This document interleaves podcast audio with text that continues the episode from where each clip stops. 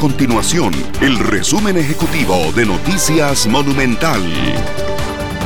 Hola, mi nombre es Fernanda Romero y estas son las informaciones más importantes del día en Noticias Monumental.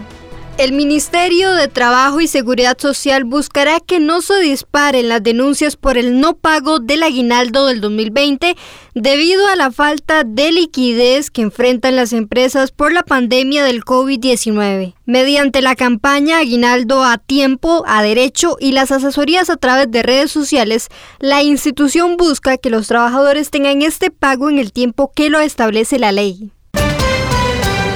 La Asociación Costarricense de Agencias de Viajes reportó un incremento de costarricenses que pese a la pandemia del COVID-19 optaron por salir del país para este fin y principios de año.